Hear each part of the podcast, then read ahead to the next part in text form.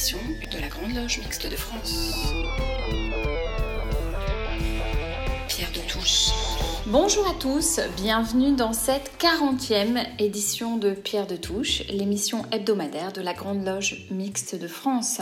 Ce dimanche, au programme, nous parlerons beaucoup de franc-maçonnerie, mais aussi de réflexion sur la pandémie.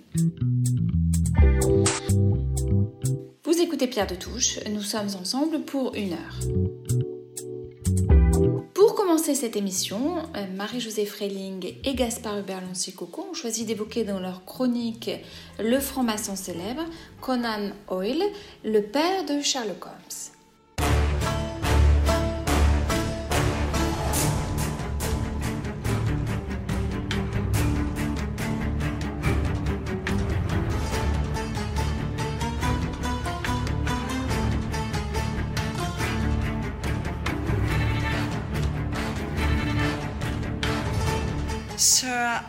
Conan Doyle, fils du peintre Charles Alton Doyle et de Mary Foley. Arthur Ignatius Conan Doyle est né dans une famille catholique le 22 mai 1859 à Édimbourg et mort le 7 juillet 1930, probablement d'un infarctus du myocarde à l'âge de 71 ans à Crowborough, comté de Sussex. Écrivain et médecin britannique, également auteur de livres de science-fiction, de pièces de théâtre, de poésies et d'œuvres historiques. Il doit sa célébrité à ses nouvelles et romans policiers d'un tout nouveau genre, innovation majeure mettant en scène le détective Sherlock Holmes dans 56 nouvelles et 4 romans, et le professeur Challenger dans 5 romans. Après une scolarité primaire chez les jésuites, puis dans un collège qu'il quittera en 1875, Conan Doyle va se détourner du christianisme pour devenir agnostique. Il étudie la médecine à l'université d'Édimbourg de 1876 à 1881. Dans le même temps, il se met à écrire des nouvelles, dont les premières sont publiées dans le Chambers Edinburgh Journal avant sa vingtième année. En 1880, en troisième année d'études, il embarque comme officier de santé sur un baleinier pour une campagne de chasse au Groenland, aux îles Féroé et Spitzberg. Le diplôme de bachelier en médecine et de maître en chirurgie obtenu en 1881 l'autorise ainsi à servir quatre mois comme médecin de bord du steamship Mayumba sur la côte d'Afrique de l'Ouest, voyage mouvementé, secoué par une épidémie de fièvre tropicale et un incendie à bord. Il obtient son doctorat en 1885 avec une thèse consacrée au tabes dorsalis, douleurs fulgurantes dans les membres et troubles sensitifs, manifestations fréquentes à l'époque de complications nerveuses de la syphilis. Notons qu'en 1900, Doyle servira en tant que médecin des troupes britanniques pendant la Seconde Guerre des Boers. C'est grâce à un essai patriotique sur cette guerre en Afrique du Sud, The War in South Africa, publié en 1902, qu'il sera élevé au rang de chevalier du très vénérable ordre de Saint-Jean par le roi Édouard VII. En 1882, Conan Doyle s'installe dans un cabinet médical à South Sea, à côté de Portsmouth, Hampshire. En attendant de trop rares patients, il se remet à l'écriture.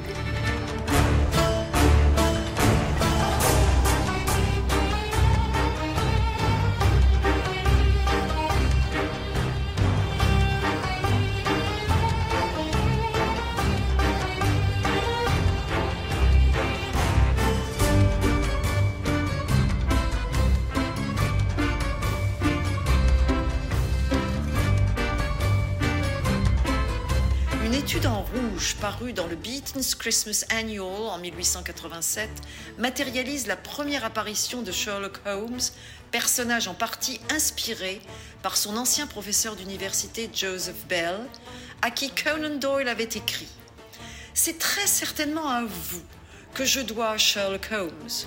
Autour du noyau déduction, inférence et observation que je vous ai entendu enseigner, j'ai essayé de construire un homme.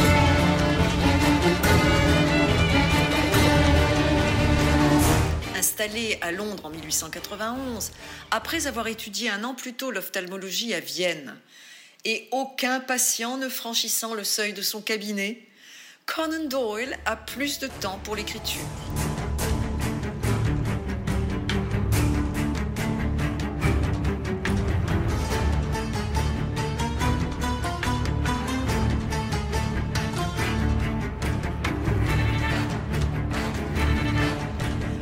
Printemps 1891, il décide de publier les enquêtes de Sherlock Holmes en feuilleton dans The Strand Magazine, dans un format d'une vingtaine de pages, afin de correspondre à un trajet en train pour rejoindre la grande banlieue de Londres.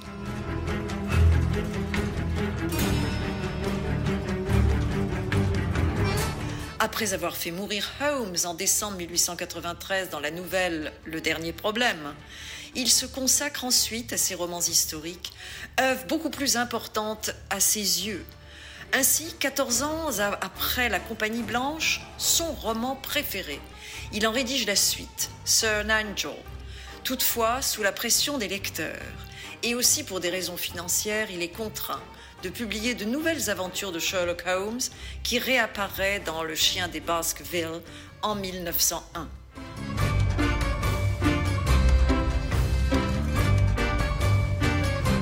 Parrainé par le futur Sir William David King, maire de l'arrondissement de Portsmouth, Sir Arthur Conan Doyle a été initié franc-maçon le 26 janvier 1887 à la Phoenix Lodge numéro 257 de Portsmouth.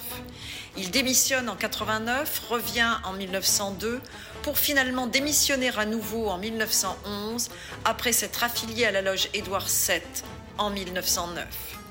L'atmosphère qu'il avait découverte en loge lui permit de nourrir quelques-unes des intrigues de ses fictions.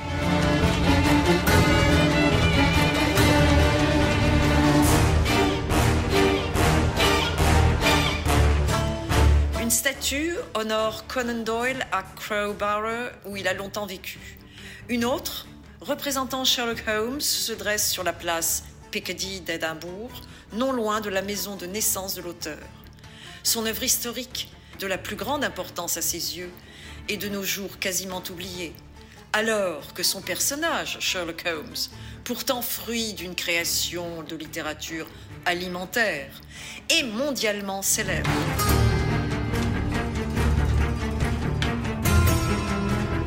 Ironie de l'histoire, n'est-ce pas? Mais sans aucun doute élémentaire, mon cher Watson.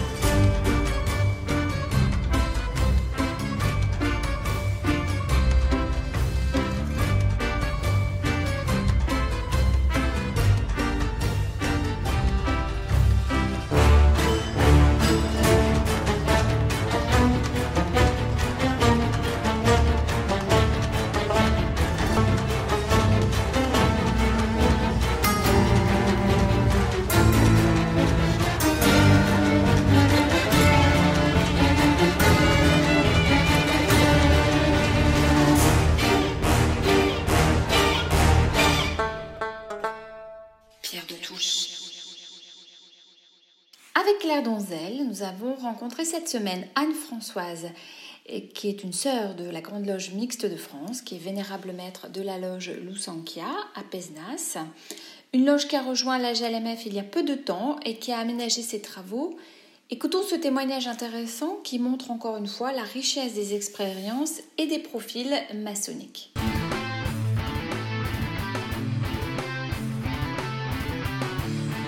Je suis franc-maçonne et alors, aujourd'hui, nous rencontrons Anne-Françoise. Bonjour Anne-Françoise. Bonjour. Donc vous êtes vénérable maître de la loge euh, Lusankia, euh, qui est une nouvelle loge de la Grande Loge Mixte de France à Pesnas. Anne-Françoise, euh, les sœurs et les frères de votre loge ont choisi de rejoindre la Grande Loge Mixte de France. Pourquoi ce choix? Notre choix était motivé euh, notamment par rapport à la mixité. Pour nous, c'est quelque chose d'extrêmement important. Euh, nous estimons que francs-maçons, euh, ce sont des hommes et des femmes. Nous faisons tous partie euh, de l'humanité. Donc, dans les loges mixtes, il n'y en avait pas énormément. Et euh, la Grande Loge Mixte de France nous semblait, de par les frères et les sœurs qu'on côtoyait déjà avant, euh, une loge qui exerçait la mixité dans, toute, sa, grandeur. Euh, le deuxième élément qui nous a fait choisir la Grande Loge Mixte de France, c'est aussi son fonctionnement, qui n'est pas un fonctionnement pyramidal, mais qui est un fonctionnement démocratique et euh, qui euh, laisse les loges libres avec des francs-maçons libres. C'était pour nous essentiel. Le fonctionnement de la Grande Loge Mixte de France tel qu'on le concevait, tel qu'on le vit aujourd'hui, c'est une, une, obédience qui travaille pour ces loges. Et c'est extrêmement important que les francs-maçons puissent avoir une obédience qui, a le souci de ces loges. Et c'est le dernier motif qui nous a fait euh, choisir euh, la Grande Loge Mixte de France. Au-delà, euh, et je me répète un peu, mais ça me semble important, de, tout l'accompagnement qu'on a eu avant de rentrer par des frères et des sœurs de, notre loge actuelle, qui ont été très présents et qui le restent aujourd'hui. Alors, Claire Donzel, qui a préparé euh, cette interview, euh, me dit que votre loge a opté pour un fonctionnement original. Euh, quel est-il? Alors, nous avons opté de travailler un soir par mois, ce qui est assez classique, mais aussi une journée complète par mois, parce que nous étions très frustrés de ne pas pouvoir travailler régulièrement aux trois grades. Donc nous avons décidé de travailler aux trois grades euh, un dimanche par mois, c'est-à-dire que nous commençons par le troisième euh, degré, puis nous continuons au premier degré pour faire les agapes avec l'ensemble de l'atelier et tous nos frères et sœurs visiteurs, pour finir au premier degré. Ça nous permet de travailler à, chaque degré, ce qui euh, euh, parce que classiquement, euh, nous, quand on travaille au troisième et au second, c'est soit pour des planches d'élévation, euh, soit pour des cérémonies, et on regrettait de ne pas pouvoir travailler ces grades-là. Donc, ce fonctionnement nous, nous, permet de travailler ces trois grades.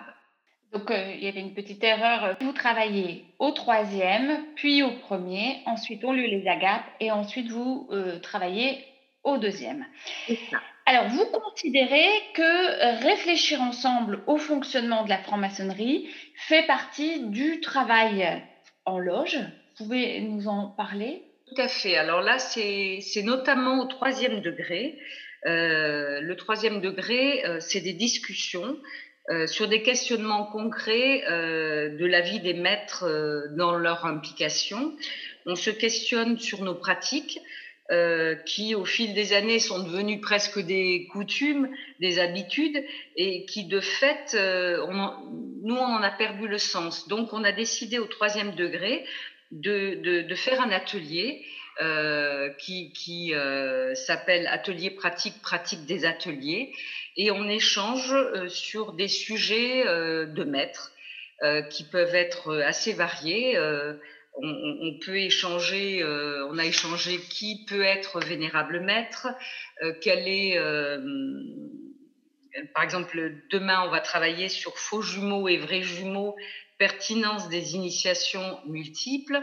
On a travaillé aussi, par exemple, sur les, les enquêtes, jusqu'où on va dans les enquêtes, qu'est-ce qu'on recherche dans les enquêtes? Voilà, on essaie de retrouver le sens de nos pratiques.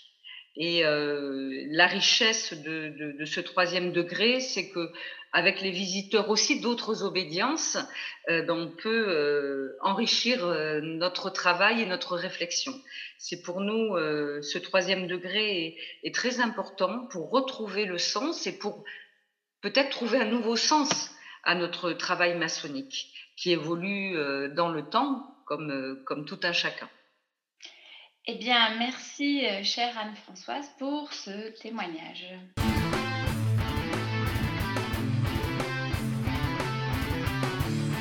Lors d'une précédente chronique, Alain Vordonis a évoqué la naissance du mouvement compagnonique et la place qu'il tient aujourd'hui encore dans notre société. Pensons par exemple aux compagnons du devoir qui travaillent sur le chantier de reconstruction de Notre-Dame de Paris, soulignant combien nombre de leurs valeurs sont communes avec la franc-maçonnerie. Pour autant, ces deux entités s'affirment comme totalement distinctes. En quoi peuvent-elles s'estimer ou non héritières l'une de l'autre? Écoutons Compagnons du devoir et Compagnons francs-maçons, héritiers et transmetteurs, une chronique qui sera accompagnée plusieurs fois du temps des cathédrales, extrait de la comédie musicale Notre-Dame de Paris.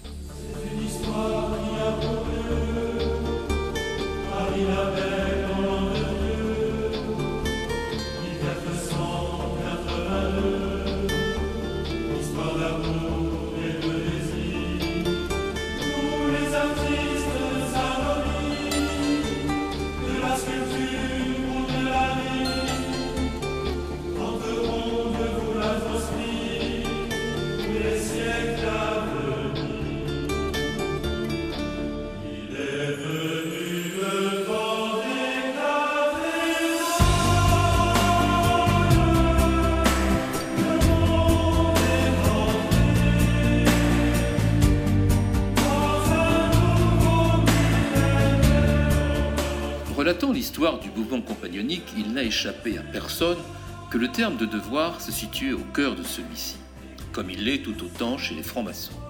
Assurément, ce n'est pas là le fruit du hasard, mais l'expression d'une forme de filiation entre ces deux entités. Désignant les toutes premières sociétés de compagnons, le devoir est l'expression même de l'attachement aux divers métiers, où le savoir-faire transmis de génération en génération s'exerce jusqu'à l'excellence. Le terme de compagnonnage, réseau de transmission des savoirs et des identités par le métier, apparaît dans la langue française au début du XVIIIe siècle. Il désigne le temps d'apprentissage professionnel que tout compagnon se devra d'accomplir auprès d'un maître, assorti d'un tour de France que la tradition obligeait d'accomplir à pied et que viendra couronner la réalisation d'un chef-d'œuvre. Le cum panis rappelle aussi celui avec lequel on va partager le pain dans un compagnonnage de vie dont les buts sont l'éducation, l'entraide, la protection et bien sûr l'indispensable transmission des connaissances.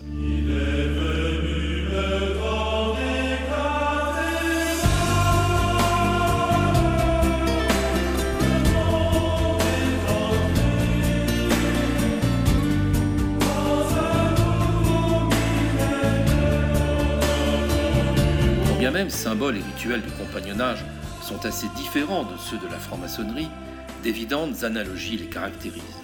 La notion de liberté, évoquant pour les francs-maçons les pesanteurs du monde profane, dont il convient de se détacher, exprime pour les compagnons du devoir l'acquisition d'un savoir-faire sans lequel ils ne seraient rien, tout autant que leur capacité à le pratiquer librement dans une France marquée à l'époque par les liens de vassalité et le poids de l'Église. Tout cela relève à l'évidence d'une démarche comparable, les francs-maçons n'acceptant de se soumettre à aucun dogme, en affirmant demeurer, en toutes circonstances, des êtres libres et de bonne humeur.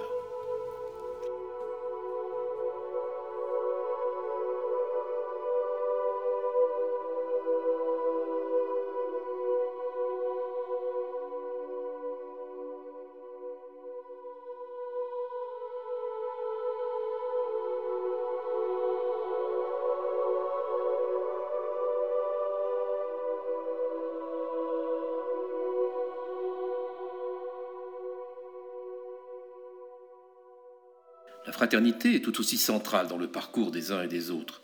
Face aux dangers auxquels le compagnon était traditionnellement confronté lors de son périple, au regard de la manière dont il devra appréhender l'autre tel un autre lui-même pour l'apprenti franc-maçon. La vigilance et la persévérance sont convoquées dans un cas comme dans l'autre, ainsi que le nécessaire dépassement de soi, on parlera de transcendance pour les francs-maçons, afin d'espérer ensuite s'améliorer.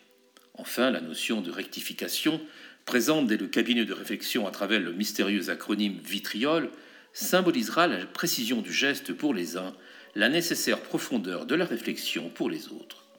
Nous savons par ailleurs que l'une des grandes obligations de la franc-maçonnerie demeure la recherche de la vérité, et c'est bien en suivant scrupuleusement la route du devoir que nous pouvons espérer l'approcher. On l'a dit, la franc-maçonnerie fait du terme devoir un axe central de la conduite du compagnon, synonyme pour lui d'une démarche personnelle pour laquelle il effectuera lui aussi plusieurs voyages avant de quitter un temps les frères et les sœurs de sa loge. Rappelé à ses devoirs, le compagnon veillera à être assidu et ponctuel, à travailler avec zèle et afin de toujours progresser. Il glorifiera même le travail en prenant conscience que celui-ci ne s'arrêtera jamais et qu'il devra en transmettre les valeurs, tout comme le fait le maître d'apprentissage à l'égard de ses compagnons.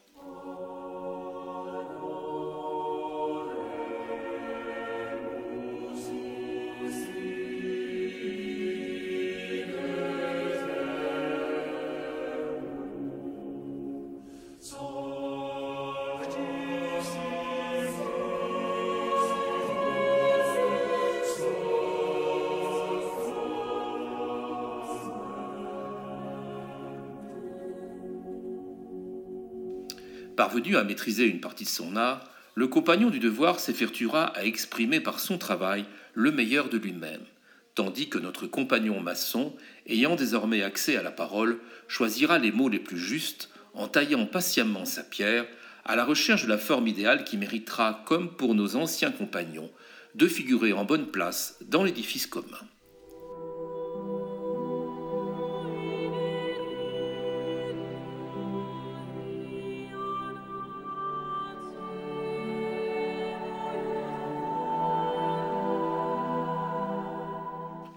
Homme éclairé et un jour homme rayonnant, il devra enfin apprendre à se maîtriser, marquant à la fois sa détermination dans le travail, le maillet et le ciseau à la main, et la domination de ses passions, toujours présentes et qui pourraient encore l'aveugler, comme l'exprime fort bien la devise des compagnons du devoir, ne pas s'asservir, ne pas se servir, mais servir. Est-il pour autant le digne héritier des compagnons du devoir, comme l'on pourrait le croire au vu de tout ce qu'il semble partager avec ceux-ci?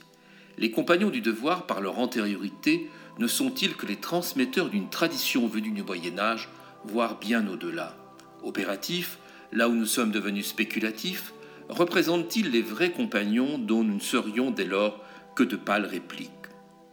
Nés de mythes et d'emprunts réciproques, animés par les mêmes devoirs, compagnons éponines et compagnons francs-maçons sont issus de la même filiation, celle de la connaissance, qui ne parviendra jamais à les dissocier. Le substrat est à l'évidence largement commun, et l'entrecroisement de l'équerre, de la règle et du compas rappelle la place essentielle faite par les uns et les autres à la géométrie, cinquième art libéral, et plus largement à l'architecture. Ce sont les voies d'accès qui divergent ensuite. Nos compagnons du devoir restent d'abord des profanes opératifs, qui vont apprendre puis transmettre un savoir-faire par l'acquisition d'un métier. Nos frères compagnons, tout à leur travail spéculatif, étant appelés à travailler sur un savoir-être, c'est-à-dire sur eux-mêmes.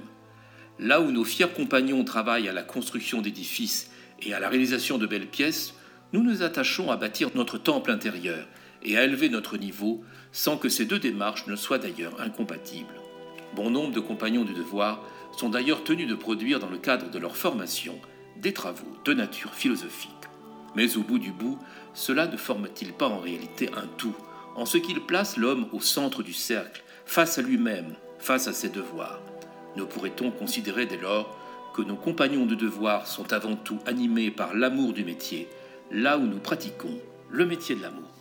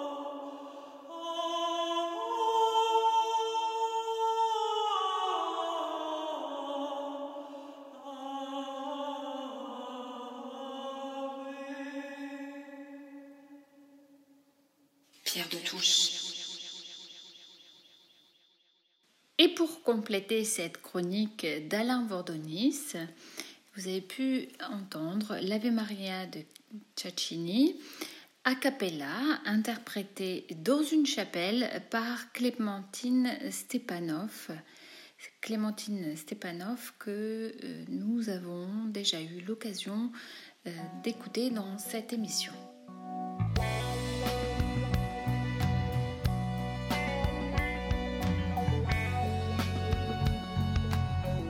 Suite de la série Psycho-Philo de Michel Baron, qui a pour objet l'idéal et la désillusion. Troisième opus aujourd'hui. Euh, je rappelle que les précédents épisodes sont disponibles en podcast. Finalement, on, on ne s'en tire pas trop mal. L'idéal personnel serait le retour à la nuit utérine comme bonheur visé, au-delà des objets transitoires qui changent car insatisfaisants par nature. Pâle copie de ce qui est attendu sans jamais venir. Ce qui amène le poète Charles d'Orléans à dire, évoquant la mélancolie de l'objet jamais atteint, mélancolie plutôt que mélancolie. L'homme observerait le monde à la recherche d'objets idéaux. Mais qu'il perçoit d'emblée comme n'étant pas celui dans lequel il aimerait se refondre. Saint Augustin, posant la question Qu'est-ce qu'un homme? répond Des yeux et des fantômes. L'idéal est animé par le désir, mais quel est ce désir qui finalement cherche autre chose? Pascal Quignard euh, écrit Le désir est une chose beaucoup plus noire, beaucoup plus atroce, que les sociétés modernes le présentent. Le fond du désir est un rayon de ténèbres. Cicéron a défini le désir dans la Tusculum 4, le désir est la libido de voir quelqu'un qui n'est pas là. Le desideratio est la joie de voir l'absent. Le latin desiderium se traduit par les mots souvenir ou regret ou mélancolie ou désespoir ce désir et l'appétit de voir absent. Sigmund Freud ira plus loin encore dans sa correspondance avec son ami le pasteur et analyste Oscar Pfister à la fin de 1918. À ce dernier qui lui parlait d'éthique, d'idéal, de changement, Freud lui répond L'éthique m'est étrangère et vous êtes pasteur d'âme. Je, je ne me casse pas beaucoup la tête au sujet du bien et du mal, mais en moyenne, je n'ai découvert que fort peu de bien chez les hommes. D'après ce que j'en sais, ils ne sont pour la plupart que de la racaille, qu'ils se réclament de l'éthique de telle ou telle doctrine ou d'aucune. Freud ne veut pas désespérer Pfister, il pointe là seulement la contradiction de l'homme. Ce dernier, à la recherche de l'impossible idéal de fusion renouvelée, se sert de son semblable pour tenter d'y parvenir, sans succès. Mais, sachant cela, il ne peut pas se permettre de rester dans l'immobilité du non-désir, du don idéal, sinon il rencontre Thanatos, la mort, au tournant. Épicure, Lao Tse et Bouddha se sont confrontés à cette difficulté. Ce sujet est donc condamné à ce demi-désir, ce demi-idéal, qu'il part de couleurs chatoyantes, qui nous oblige à aller de l'avant. Par exemple, Hermann Hesse dans son poème Stufen, degré, écrit Chaque commencement en recèle une magie qui sait nous protéger et qui nous aide à vivre. Cette vision de l'idéal, sous-tendue par le désir, demandant aux autres ce qu'ils ne peuvent nous donner, ne peut que nous amener à nous poser la nature de notre idéal et celui de notre institution. Le constat que nous pouvons en faire repose sur la découverte que l'institution, d'une certaine manière, est contre nature. Cela est rassurant et ne manque pas d'humour, sans verser dans un optimisme béat, et nous dit, au terme de nos initiations, passages et réflexions, si le passage dans la matrice est nécessaire pour tout être vivant, c'est la naissance à la lumière qui en est l'idéal. Le retour aux ténèbres profanes n'est qu'une temporalité nécessaire nullement un choix nostalgique du retour aux origines. En cela, nous sommes progressistes. On prête à notre frère Goethe cette dernière parole sur son lit de mort, Mer Licht, plus de lumière. Un autre aspect nous rend différents. L'institution maçonnique ne promet rien si ce n'est de tirer de moi ce qui existe déjà, sans demander à l'autre de m'apporter ce qu'il ne peut me donner. C'est sa propre recherche qui m'autorise à la mienne et m'enrichit. L'idéal devient alors la rencontre de la sœur et du frère, en qui je ne vois pas ce que je souhaiterais qu'ils fussent, mais chez qui je perçois l'inestimable secret des êtres en évolution vers une convergence.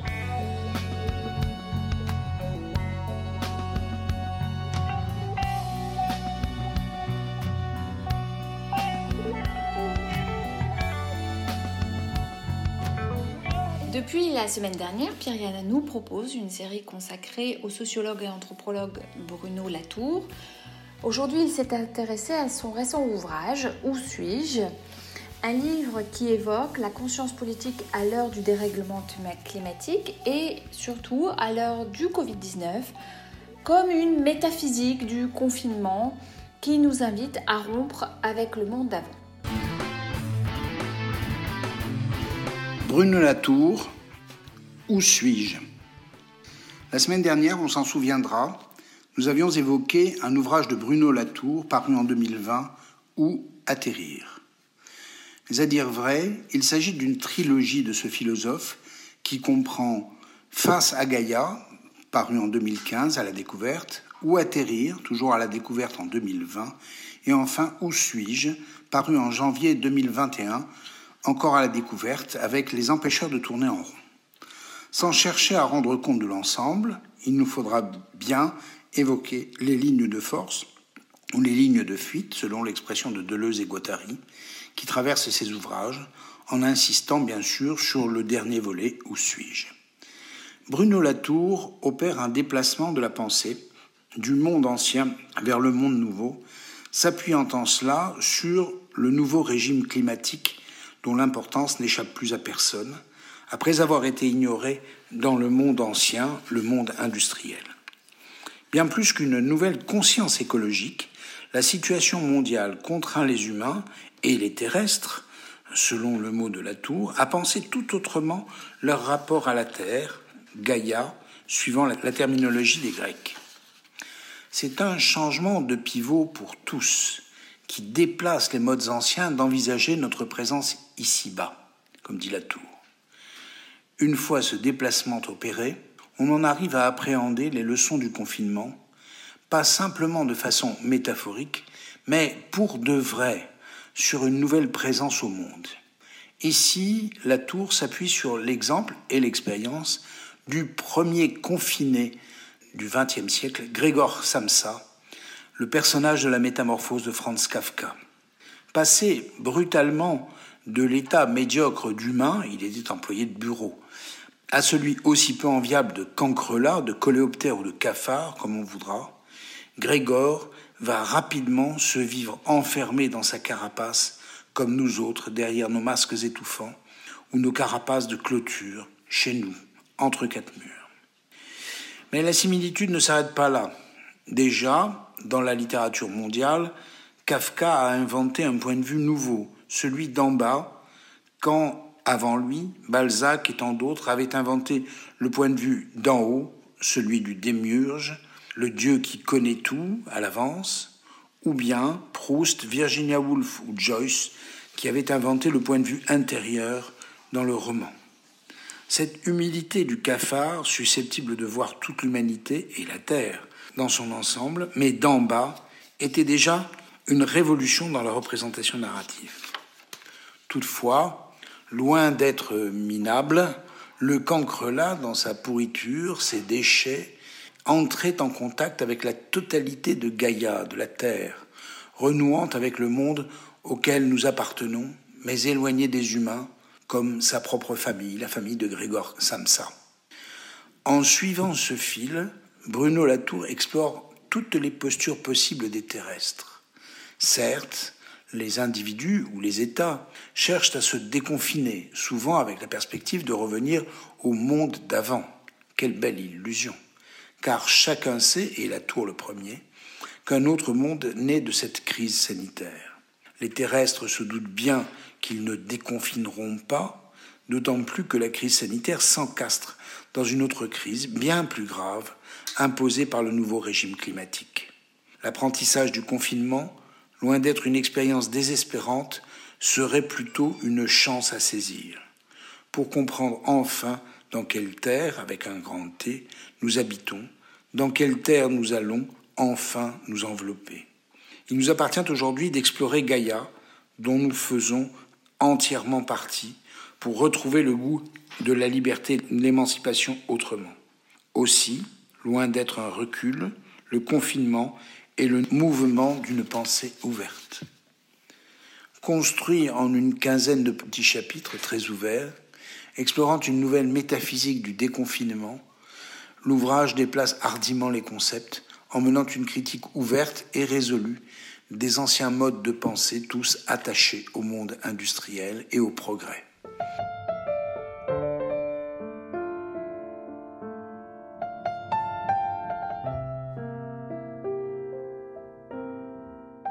Faire de la pandémie la répétition générale du monde qui vient est une belle audace qui vaut bien les surprises apportées par l'étrange période que nous traversons.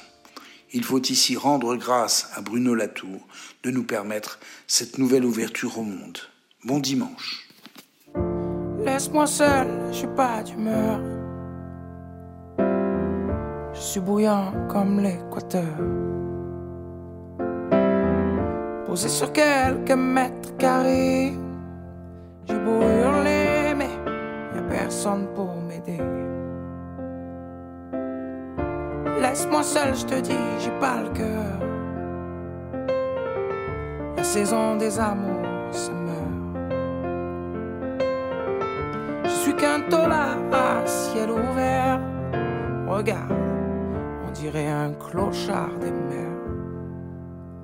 Ça devient chaud, j'en perds le nord, j'en perds l'Arctique. J'entends des voix, des voix venues d'Afrique. aduna moom seede na Afrika jóg leen booloo way leen ci kaw ñu dégg seen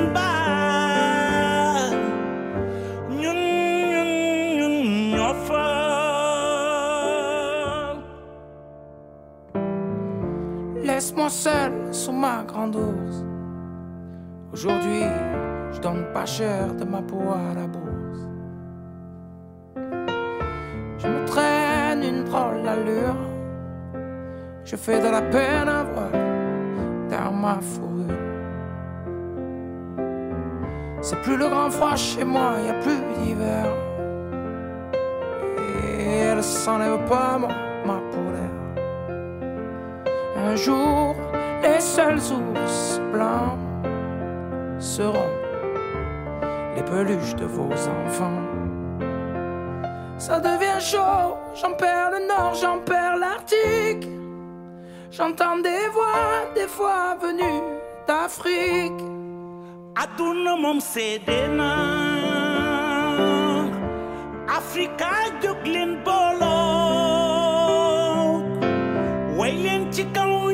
ñu dégg seen baat ñun ñun ñun ñoo fa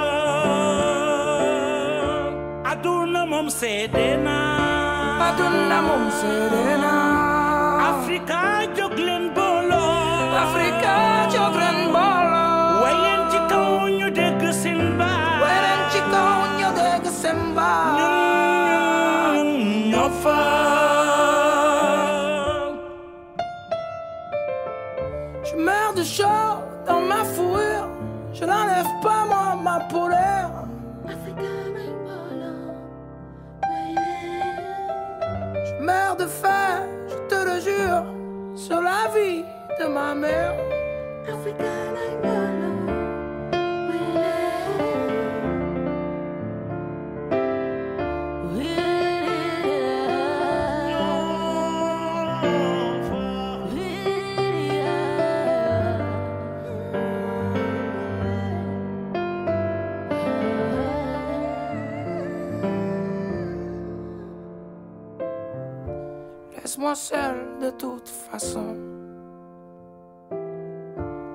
place.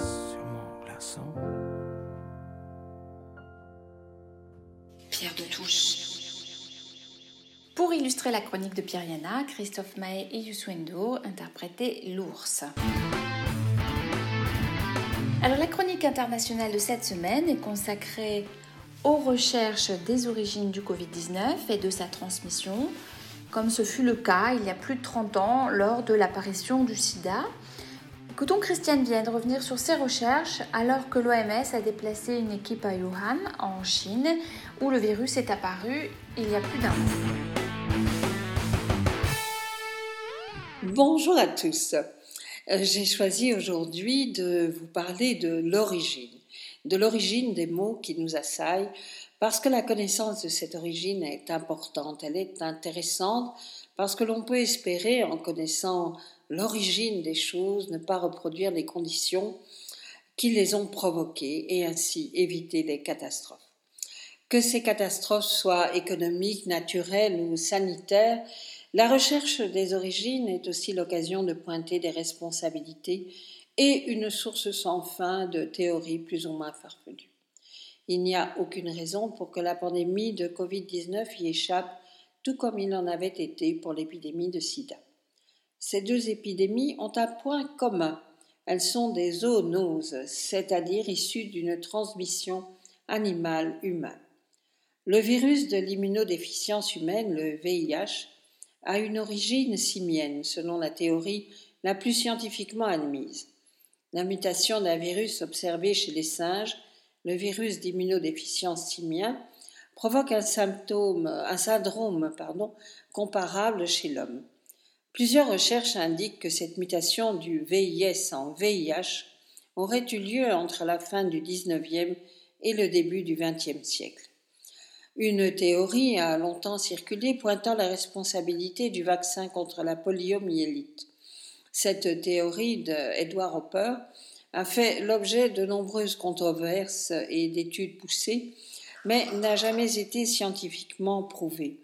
De nombreuses études, à l'inverse, la réfutent.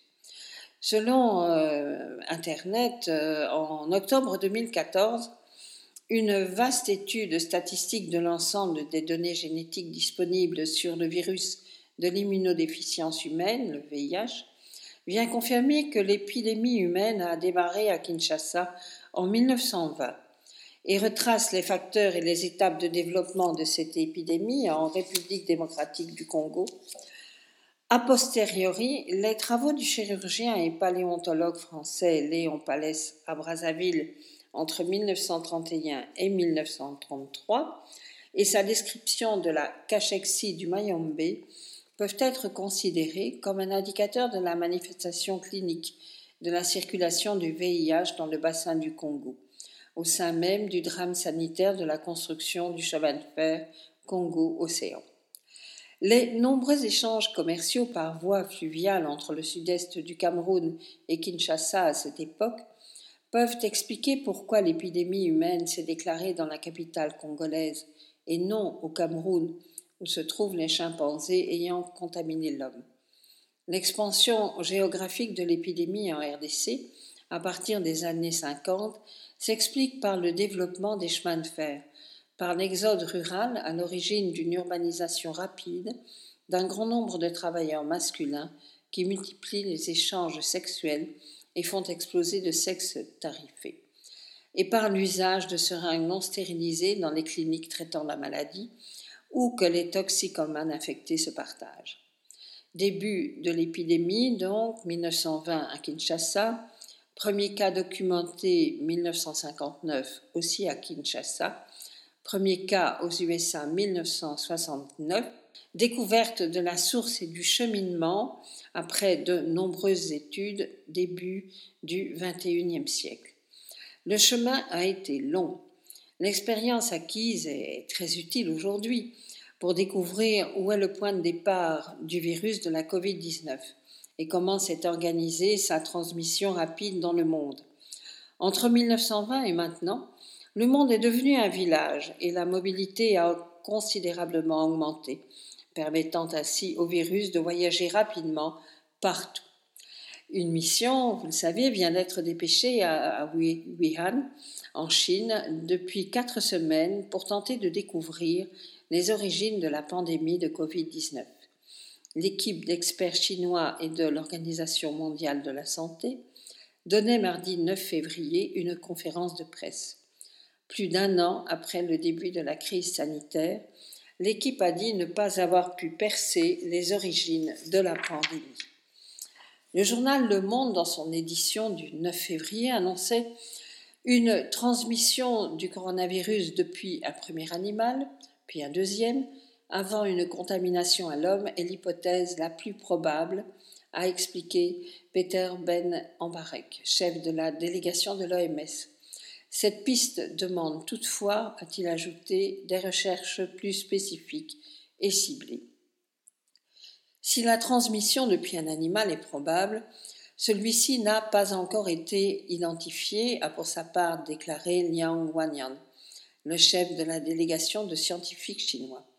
En tout état de cause, la fuite du coronavirus d'un laboratoire est hautement improbable, selon le chef de la délégation de l'OMS à Wuhan. Depuis les premiers cas de euh, Covid-19 rapportés toujours à Wuhan, la pandémie a fait plus de 2,3 millions de morts dans le monde. Les experts se sont notamment rendus à l'Institut de virologie de Wuhan, que les Américains avaient accusé d'être à l'origine de la fuite du virus, mais aussi au marché aux animaux où ont été signalés les premiers cas. L'OMS a déjà prévenu qu'il faudrait s'armer de patience avant de trouver une éventuelle réponse. Un message réitéré par un membre de l'équipe le docteur Nguyen Viet, dans un entretien à l'agence France Presse. Nous sommes dans un processus et nous avons besoin de temps et d'efforts pour comprendre ce qui s'est passé, a expliqué le spécialiste, co-directeur du programme sur la santé humaine et animale à l'Institut international de recherche sur l'élevage à Nairobi. Du temps et des efforts. Il en a fallu tellement pour pister le chemin du VIH que cela n'a rien d'étonnant. Même si les connaissances scientifiques ont progressé depuis lors, et même si le temps s'est accéléré. Mais je suis certaine que toute la lumière sera faite, je n'en ai aucun doute. Entre-temps, il faut accepter que cela prenne du temps et ne pas laisser les rivalités politiques et économiques, voire les théories du complot, véhiculer leur lot de racisme, de violence, de mépris. La coopération scientifique accomplit des miracles, elle est bien présente, les vaccins sont là, le bout du tunnel approche.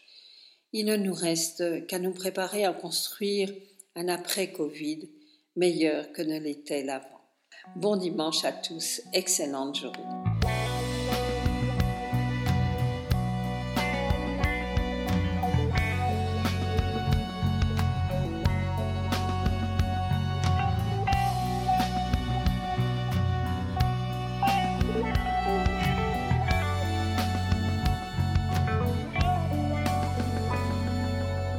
Alors que l'Assemblée nationale étudie actuellement le projet de loi relatif au respect des principes de la République, nous avons choisi de rediffuser une chronique de Marc Tulpois, chronique intitulée Faire Nation, qui revenait sur l'attentat dont Samuel Paty, professeur d'histoire-géographie, a été victime en octobre 2020.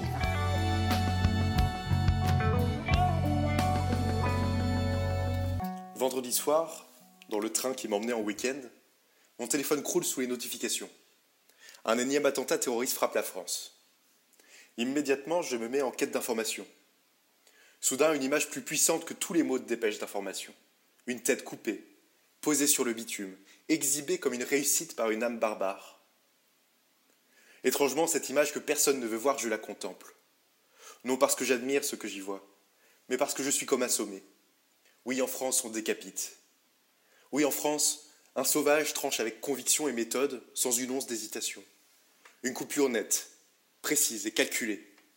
Un geste brutal, froid et chirurgical. Cette photo a été supprimée des réseaux, loin des voyeurs en tout genre, et c'est tant mieux. Mais elle a pourtant aussi un intérêt public. Car à tous ceux qui, depuis des années, veulent rétablir la censure, j'ai envie de la montrer et de leur dire voilà. À tous ceux qui considèrent que les lois de l'offense surpassent celles de la République, voilà. À tous ceux prêts à la moindre compromission pour des motifs électoraux ou pour, je cite, ne pas jeter de l'huile sur le feu, voilà. À tous ceux qui, passivement, acceptent le grignotage de l'unicité de la loi de la République, voilà. À tous ceux qui, ne serait-ce que pour une question aussi accessoire que celle des menus scolaires ou des horaires de piscine, considèrent qu'il faut respecter les croyances jusqu'à admettre des accommodements raisonnables, voilà. À tous ceux qui, sous couvert d'associations de soutien aux banlieues, permettent et soutiennent l'émergence de telles entreprises terroristes, voilà. À tous ceux qui généralisent le relativisme et le racialisme au soutien d'un antiracisme foncièrement raciste, voilà. À tous ceux qui, pour flatter leur audience, osent appeler exécution sommaire l'intervention policière ayant mené à la mort de celui qui a abdiqué sa propre humanité, voilà. La liste serait longue à dérouler, tant les lâches et les complices sont légion. Mais de cette liste, nous ne devons pas nous exclure. Car nous, républicains, nous avons un rôle à jouer, plus encore, un devoir. Mais nous avons aussi des vies, des préoccupations autres, des coups de mou, une lassitude logique. Nous aussi contemplons cette tête coupée. Faisons un symbole de ce trophée exhibé par la folie barbare.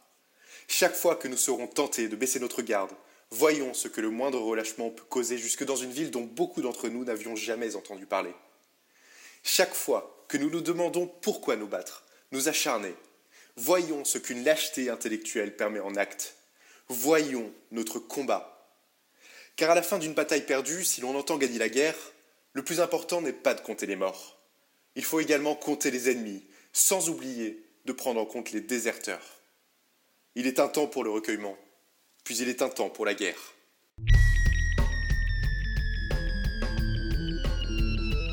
Pierre de Touche, une émission de la Grande Loge Mixte de France.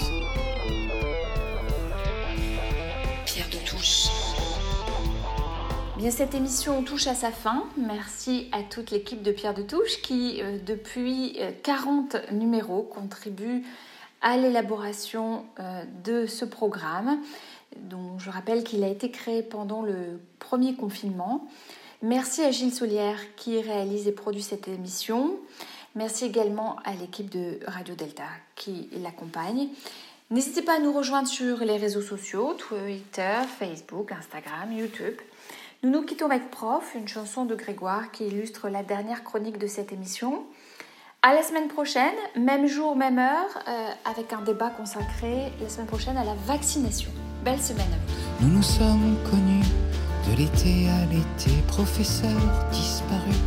Mais au fond, à jamais, car si je parle et j'écris, si je sais qui je suis, si j'explique et conçois, si ma vie se construit, si j'ai le cœur qui chante et des mots qui dessinent, si mon esprit invente, si mes doigts imaginent, c'est parce que vous avez su nous montrer la voie et sans vous avoir eu,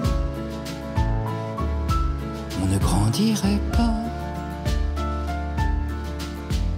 Quand vous aviez tort, oui, vous aviez raison, vous n'étiez que l'effort, et nous un peu trop cons, mais vous gardiez l'espoir, vous n'étiez que patience, au-delà du devoir, vous nous faisiez confiance, vous avez cru en nous, quand personne n'y croyait, vous pensiez malgré tout qu'il fallait tout donner, et parfois vous avez remplacé nos parents, vous nous avez aimés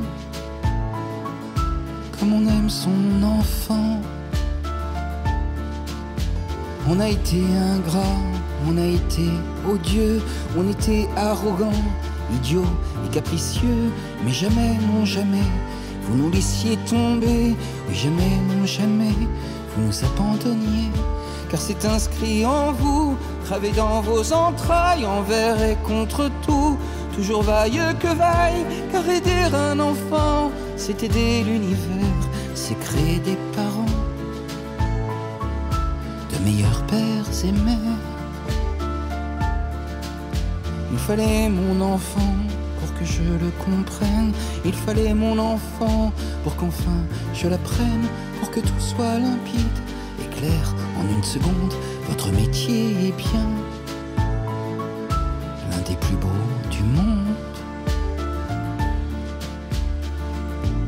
nous sommes connus de l'été à l'été,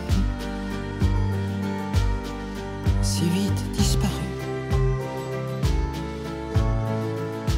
Mais au fond, à jamais.